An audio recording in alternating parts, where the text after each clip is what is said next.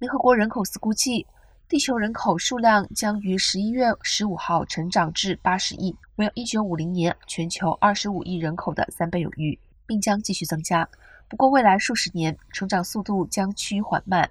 且各地区存在差异。联合国预测，由于生育率持续下降，人口成长率到二零五零年可能会降至百分之零点五左右。由于平均寿命和育龄人口数量增加。联合国预计，全球人口将于二零二三年持续成长到大约八十五亿，到二零五零年将达到九十七亿，并于二零八零年代达到一百零四亿的顶峰。